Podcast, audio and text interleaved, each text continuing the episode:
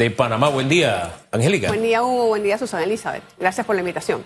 Bueno, está aquí sentada hoy porque usted es experta en los dos temas que queremos profundizar. Wow. Ley de transparencia. Rápidamente hay que sentarse, discutir, ajustar y cambiar. Y la gran pregunta que muchos nos hacemos es por qué casi al final, faltan nueve meses, ¿no? Eh, ¿Por qué este tipo de, de, de adecuaciones no las hacemos desde el inicio de la gestión y se presta para mucha suspicacia?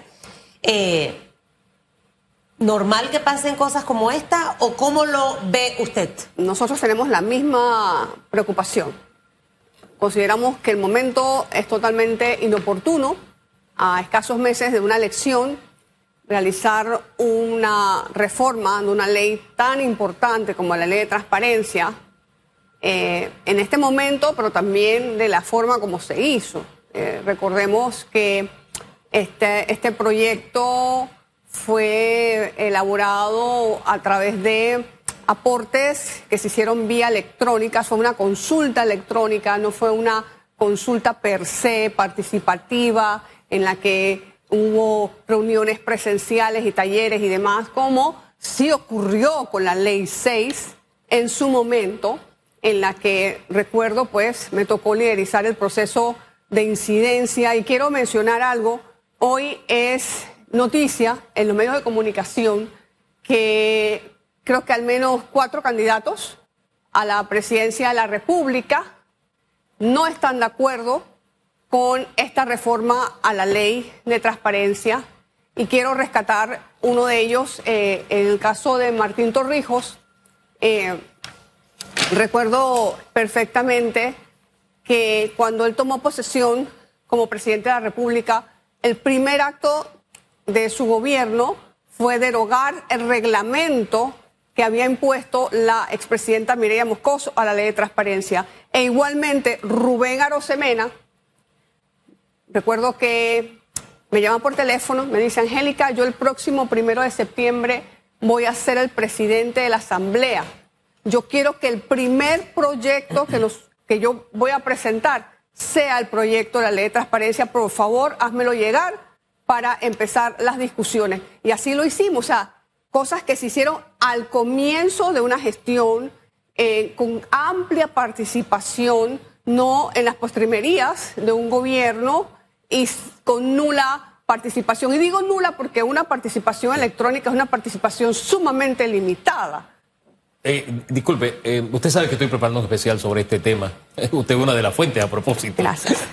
Viene y mata dos pájaros de un tiro porque ya estaba citada para esa entrevista. Eh, pero es más amplia la participación acá y le cuento cosas que van a salir en el especial. Yo entrevisté ya a la señora Elsa Fernández. Este argumento de que esto es ahora y es en las postrimerías, ella dice no. Primero, este es un compromiso que adquirió el presidente desde el inicio de su mandato y desde el inicio se comenzó a trabajar. Que durante un año se estuvo trabajando y consultando y que al final, después de un año, cuando vino la pandemia, fue que vino la parte electrónica, pero hubo más de 160 aportes que construyeron la propuesta que ellos están presentando. Eh, ¿Es así? Bueno, eh, imagino que dentro de tu reportaje especial vas a entrevistar a Olga de Ovaldía, actual directora ejecutiva de Transparencia Internacional Capítulo de Panamá, ¿Quién te podrá decir si eso fue así o no fue así? Yo entiendo que no fue así, porque hace escasa semana nosotros tuvimos una reunión en las oficinas de APEDE y ella nos manifestó cuál fue el tenor de esa consulta y no es como la define la directora del ANTAI, esa Fernández. Es más, el compromiso, el compromiso que suscribió el presidente Laurentino Cortizo incluía reformar la ley que creó la ANTAI. Eso era lo primero que debió hacer antes de reformar la ley de transparencia para darle más funciones a la ANTAI. Ella dice que se está reformando las dos leyes, transparencia y la que creó la ANTAI. En este proyecto de ley, no. Se le está dando más funciones, sí, pero no se está reformando la ley de la ANTAI que requiere profundas reformas, Hugo y Susana porque esa ley de la ANTAI, recordemos, fue creada bajo el gobierno del expresidente Ricardo Martinelli, también de una forma inconsulta. Estaba la señora Abigail Benzaón al frente de la institución y no se realizó ningún tipo de consulta. Nosotros nos enteramos cuando el proyecto está en la asamblea ya y tuvimos que ir allá y no se le cambió absolutamente nada. Y pues con esa ley eh, inconsulta del ANTAI nos tocó trabajar, pero yo sí siento que el actual proyecto desmejora la ley de transparencia, la hace mucho más burocrática, la hace más opaca. Eh, Específicamente en qué artículos, por ejemplo, o sea, ¿cómo la hacen más burocrática? ¿Cómo, o sea, ese atraso, eh, específicamente, ¿en qué artículos básicamente de lo que hasta, lo muy poco que se pueda conocer? Sí, mira, por ejemplo, en el tema de los plazos, eh, se ha querido vender que se está bajando el plazo a 15 días y que la ley actual habla de 30 días. La ley actual habla de 30 días calendario, la actual ley habla de 15 días hábiles, pero en el mismo párrafo te dice que si la información es razonablemente compleja, puedes aumentarle 15 días hábiles más. Entonces realmente quedamos en lo mismo y no le veo ninguna ventaja. Pero eh, hay, hay temas, por ejemplo, y lo escribí para no olvidarlo, se elimina la sanción impartida por el órgano judicial por desacato en materia de habeas data y transforma la ANTAI en una instancia de reclamo administrativo. Incluso hay, hay momentos en que se podría considerar que la ANTAI tendría más potestades en esta materia que las que tiene el órgano judicial y eso realmente no, no se puede. Incluso... Elevar autoridad de reclamo. O sea, reclamar es una cosa. Te puedo decir, eh, cuando yo le puse la multa a la presidenta de la Asamblea, la Corte Suprema de Justicia, a través de un fallo, dijo que la ANTAI no tenía facultades para multar a un presidente eh, de un órgano, pues como lo era la Asamblea. Entonces ahora yo veo que la ANTAI está abrogándose una serie de facultades que entran en conflicto con facultades que son propias de otros órganos del Estado. La, ANTAI tiene una forma muy especial de verlo. Dice que es como si se ofrecieran dos caminos para solucionar el problema. Vamos a ponerlo de una forma sencilla. trato de exponer el argumento que ellos tienen. ¿Qué dice usted a esto? O sea, usted puede optar a hacerlo por el órgano judicial porque se mantiene, pero también se abre la otra alternativa, que usted lo haga a través de la Siempre ha existido esa opción.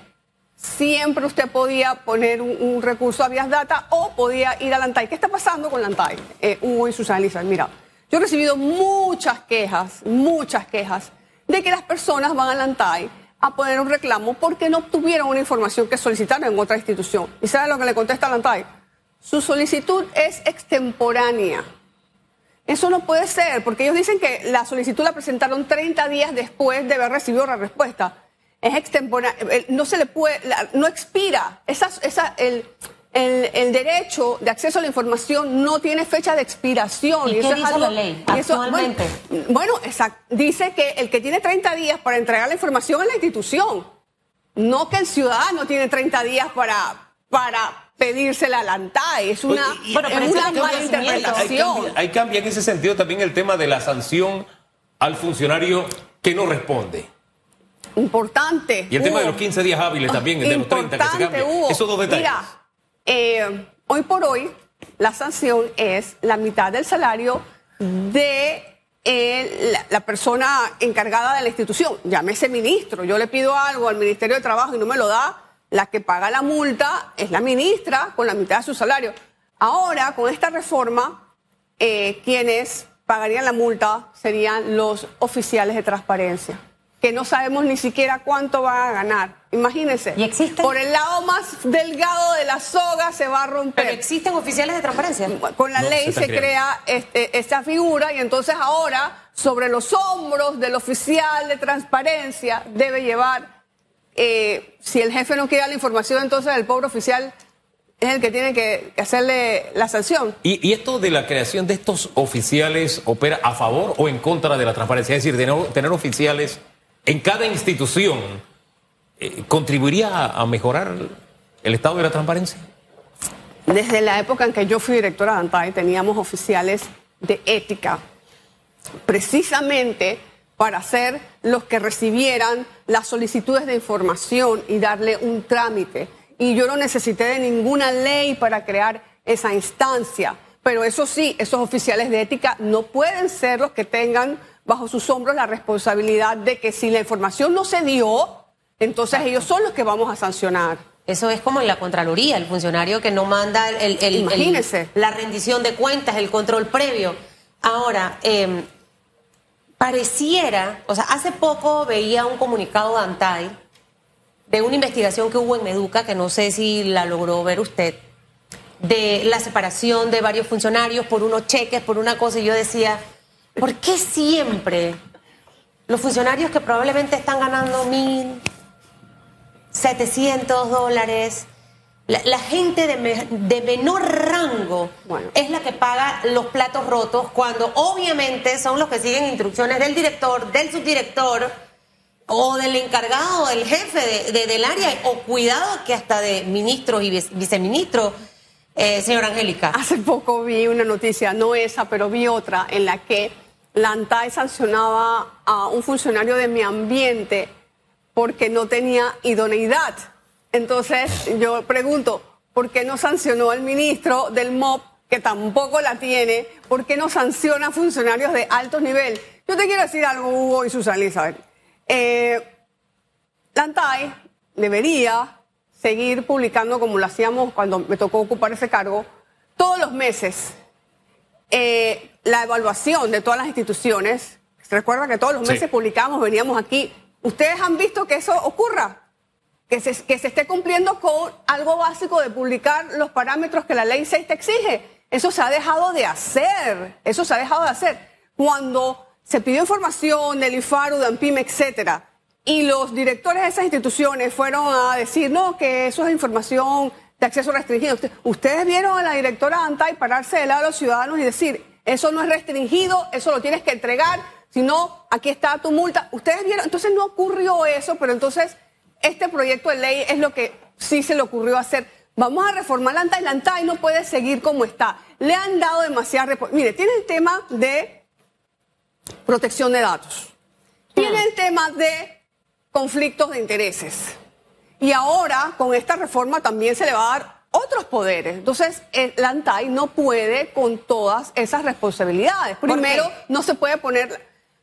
Primero, porque no tiene ni el recurso humano ni económico y porque las responsabilidades que tienen entran en conflictos con responsabilidades que tienen otras instituciones.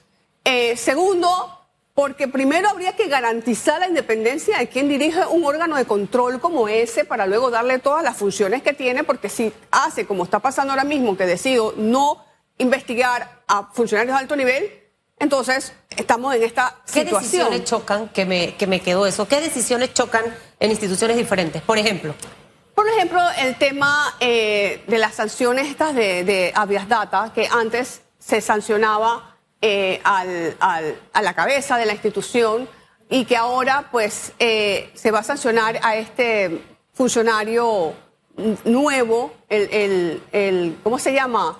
El, El oficial, oficial de de, de transparencia. transparencia. Entonces, el órgano judicial ya no puede poner sanciones, solo las que habla el código, y cuáles son las que habla el código son 100 dólares. Ya no es la mitad del salario, como dice la ley de De transparencia. institución, Convenientemente, incluso Entonces- contempla la actual ley, ¿no? Entonces, esas son las cosas que cuando usted le agarra así la ley por encima, usted dice, ah, mira, sí hay una... va-". Pero cuando usted escudriña un poquito más, usted se da cuenta que es un maquillaje que con el primer aguacero se corrió. Los ya 15 queda- días para responder es un avance o no. no es un avance porque, porque o sea, si usted lo ve así, parece un avance. Pero luego, vamos, como a te ponerlo, hablo, vamos a ponerlo en perspectiva. Actualmente se establece 30 días calendario, Sí. ahora 15 días hábiles en la propuesta. Pero por ahí mismo te dice que si la información es razonablemente compleja, te puede subir 15 días más. Entonces, por eso es que esos 15 Razonablemente días. compleja, ¿qué es eso? exactamente, ¿qué es eso, Hugo? ¿Qué es razonablemente complejo para ellos? ¿O quién interpreta qué es razonablemente complejo? Entonces, uno no puede hacer leyes con lenguaje ambiguo. Uno tiene que ser sumamente exacto, porque si no, entonces se presta a malas interpretaciones y a que cada quien haga con la ley lo que le parece, como ha pasado con estos directores. Sí. Ah, no, que es que eh, no te puedo dar, que aquí yo leí los- la, la plata del AMPIBE porque eso es protección de, eso no es protección de datos y nosotros presentamos la ley de protección de datos. Protección de datos era para que no pase lo que sí pasa, Sí. de que te llaman a tu celular a ofrecerte cosas, no, no recibo el primer cheque jubilado, ya te están llamando Bueno, de la ya hubo sanción de protección No. de datos versus Pero a los que, medios. eh, eh, hacen Pero se otras sanciona a los medios. De las que acabas de mencionar. Ahora, la manera en la que se va a dar esta discusión, que no es la tradicional, que no es la tan participativa, pongamos e- el ejemplo de minería, no importa que aunque sea que se apruebe o desapruebe, Ajá. hay 200 personas inscritas, me decía el señor René Quevedo, para hablar. sí. Entonces, a- a- al menos vamos a escuchar, ¿no? Pero en este caso específico, no. Y manejarlo de esta manera, una ley que, tiene una gran importancia. De hecho, de acuerdo al trabajo que hacemos, nos miden también a nivel de transparencia internacional. O sea, que una cosa va amarrada con la otra. ¿Por qué hacerlo de esta forma? Eh, eh, ¿Qué piensa Angélica Maitín eh, que hay detrás de la metodología en la que se pretende discutir y aprobar este proyecto de ley?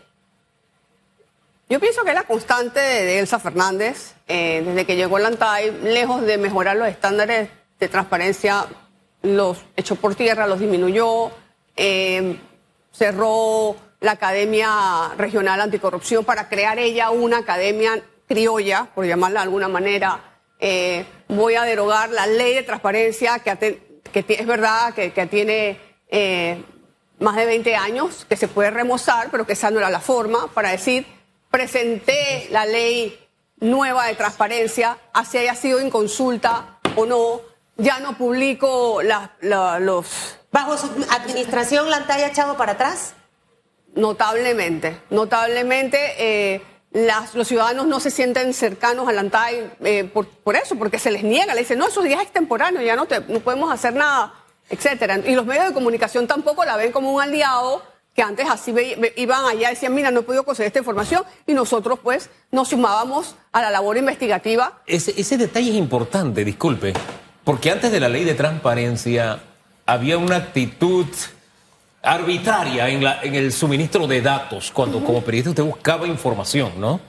Eh, era arbitraria, o sea, se decidía no darte porque no te la doy y punto, pues. es. ¿Y a qué, va, qué vas a hacer tú? Pues no te doy es. información. Y esto abrió una nueva era en materia de l- lo que es la comunicación social, precisamente porque la ley obliga a suministrar es, la Hugo. información. Ahora bien, es. ese detalle histórico siento que de pronto no lo tenemos presente. O sea, como que de pronto hemos normalizado, sí, ahí está la información, o ahí está el nuevo de transparencia, ahí está, entonces como, es como lluvia, y tal vez no estamos valorando lo que costó en aquel momento. Es que recordemos, en aquellos momentos había Sí. unos escándalos eh, que entre magistrados, que quién tenía las cuentas más grandes en Isla Caimán por liberar narcotra- narcotraficantes. Esto era un desastre. Estaba el SEMI en su apogeo. O sea, hubo una serie de escándalos que dieron, oye, aquí hay que hacer- Ahí estaban las partidas discrecionales también, que fue otro tema, que gastaban la plata y uno no sabía cómo la gastaban y era un- una tercerización horrible. Pero en medio de todo eso nace la ley de transparencia por la presión de las organizaciones que velan por la transparencia a nivel internacional. Siento que de pronto esto está pasando y no necesariamente todo el mundo está prestándole la atención que se merece.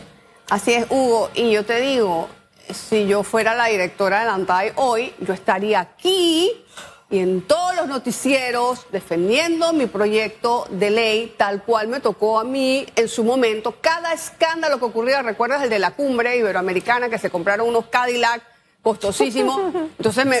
¿recuerdas el informe Sí, de sí, 5 sí, millones de dólares? Entonces ponían es que un millón misceláneo, gastos misceláneos, un millón de dólares. Y me preguntaban, licenciada, ¿usted qué opina? Y yo, bueno, es que si existiera una ley de transparencia, eso no podría Claro. ser. Habría que presentar un informe, ese informe sería público, habría que poner... Entonces fui generando esa necesidad de que se requería una ley de transparencia para uno poder conocer en qué se gastaban los recursos públicos, pero ahora es por... ¿Por qué Es que, te pro- digo? disculpe, es que tal vez metidos en el tema, y fíjese lo que digo es tal vez, metidos en todo lo de la pandemia y cómo se dio, hemos vuelto al mismo escenario. El gobierno insiste que ellos han sido transparentes. ¿Por qué? Porque han, han hecho unas publicaciones donde proporciones guardadas es lo que usted dice. O sea, ahí están los números. Y conténtate con los números. Pero no hay, no se desmenuza, uno no sabe la procedencia, el origen, quién se benefició, no se conoce absolutamente nada. Y siento que la ley refleja un poco el talante que ha tenido este gobierno. Así es. Quiero irme a, a otro aspecto. según Lantay, se ha usado como modelo y se ha ido mucho más allá del modelo de transparencia 2.0 de la OEA. Primero para que explique qué es ese modelo y si realmente nosotros, hombre, estamos yendo más allá de lo que la norma a nivel internacional está estableciendo. este, yo no dudo que la UNESCO hizo su mejor esfuerzo para que esta reforma eh, fuera moderna. Yo no dudo de eso, Hugo, pero como es una ley tan importante, Hugo, se necesita que los panameños participemos, que eh, las, organizaciones, los medios periodísticos. ¿Por qué? Por, por léxico. Solo, por ejemplo, lo que te estoy diciendo, razonablemente eh, complejo, eh, tal cosa, le estás quitando facultades a causa. Un análisis mucho más profundo y no de la forma como se hizo. O sea, yo, mira, yo no, yo no pienso mal de la labor que hizo la UNESCO. Yo confío en eso pero esa no era la ruta. Yo creo que el ANTAI se equivocó en escoger esa ruta. La ruta era, hombre, voy a contar algo. Aquí recordamos que la señora Elsa Fernández se gastó 30 mil dólares en unos webinars en, pandemia para hablar sobre la búsqueda de la felicidad Santo. y la gestión de las emociones. Esos 30 mil dólares hubieran servido perfectamente para hacer talleres para que nos sentemos y saquemos, y no estaríamos en la discusión de hoy porque todo el mundo hubiera sentido que participó y aportó. Ahora, la Asamblea es el escenario para discutir este tema ahora, en este momento, claro y con que este no, Hugo, claro que no lo es. Mira lo que pasó anoche con el otro proyecto. Y, 200 personas, 200 personas ahí anotadas y que solo tienen no sé cuántos pequeños minutos para, para hablar. Eso, eso no está bien. En una ley de transparencia se hace de manera participativa. ¿Y se cuál debiera ser ese método entonces? ¿Esperar la próxima administración? Eh, eh, ¿Esa sería su recomendación? Es, lo que, no solo la mía, yo eh, te repito, llegué diciendo que los candidatos a la presidencia, las organizaciones, ayer creo que la Cámara de Comercio se pronunció, estoy seguro que APD lo hizo o lo hará, en fin, todos los mismos actores que participamos hace más de 20 años en preparar esta ley de transparencia, Hoy estamos preocupados. Hoy pedimos tiempo. Vamos a hacerlo con la primera asamblea del próximo gobierno, del nuevo gobierno, y trabajemos todo esto, porque sí es verdad, hay que trabajarlo, pero todos juntos, y no eso que parece impuesto, parece como que lo tengo que hacer porque lo tengo que hacer. ¿Se quiere blindar algo de lo que se ha hecho en esta administración? Y ese ha sido el talante de, la diputada Cano, que eso va porque va, o sea, esas no son expresiones de una ley de transparencia, va cuando estemos listos y sea la que queremos y sea la que cumple con todos los requisitos y estamos satisfechos, no porque va porque va, Eso, esos tiempos ya pasaron. Los gobiernos en su último año, por lo general, toman medidas de salvaguarda, lo hacen, ¿no? Se crean también eh, espacios para dejar gente nombrada, salvaguardas para los nombrados, etcétera. También. ¿Esta, esta, ¿Este proyecto va en esa corriente? Eso es lo que nos tememos. Eso es lo que nos tememos, Hugo. ¿Qué pasaría si se aprueba? ¿Y qué pasaría si no se aprueba? Bueno, si, no, se, aprueba, no, pasa nada. Pero si, se aprueba, si se aprueba, por ejemplo, la próxima administración puede hacer algo, o sea, bueno, la pueden derogar. Claro. Se puede derogar, se puede derogar. Yo siento que si se aprueba va a desmejorar la ya maltrecha transparencia que tenemos. Dice la ley, me busqué aquí en, en Google la definición, ¿no? Aparte de que le digo otra cosa, señora Maitín, el ciudadano común, usted sale a la calle y le pregunta de este tema y, desconoce todas las opciones, el abanico de oportunidades que tiene para poder saber eh, lo que está haciendo el funcionario. Quizás esos 30 mil dólares gastados en el webinar de En Busca de la Felicidad, como la película de Will Smith, se pudieran utilizar en divulgar un poco. O sea, así es. ¿No?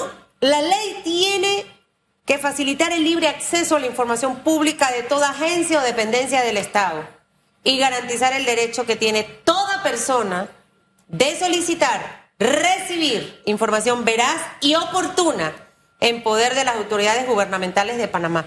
No, en el pedacito este que, que, acabo de leer no veo por ningún lado que en los últimos cinco años, en los últimos dos años, en los últimos meses, no sé si esta nueva modificación contempla esto que ya pasa sin que esté, que sea extemporánea y que ya pasó y que ya no puedo solicitar la investigación. Mm, no, o sea, Esos son malas interpretaciones que, o sea, desde mi punto de vista, es una mala interpretación del ANTAI, de lo que dice la ley de transparencia. Y lo ha hecho en, en otras leyes también, lo ha hecho también con el tema de la ley de protección de datos. Esas sanciones a los periodistas para nosotros no tienen cabida. Nuevamente pensamos que son malas interpretaciones que está haciendo el ANTAI, por eso me preocupa darle más atribuciones al ANTAI, porque definitivamente ellos se están enredando con tantas responsabilidades que tienen. No están quedando bien con ninguna, ni siquiera están publicando o, ni siquiera están divulgando eh, los informes mensuales, que, es algo básico que se hacía. Eh, eh, y, y mira, incluso ellos, ellos sacaron unas, unas normas para que todos los funcionarios tuvieran que tomar unas capacitaciones de ética, porque de lo contrario iban a ser sancionados. Yo quiero saber si la totalidad de los funcionarios ya tomaron eso, y si no, cuántas sanciones se pusieron. ¿Qué es lo mejor para el país?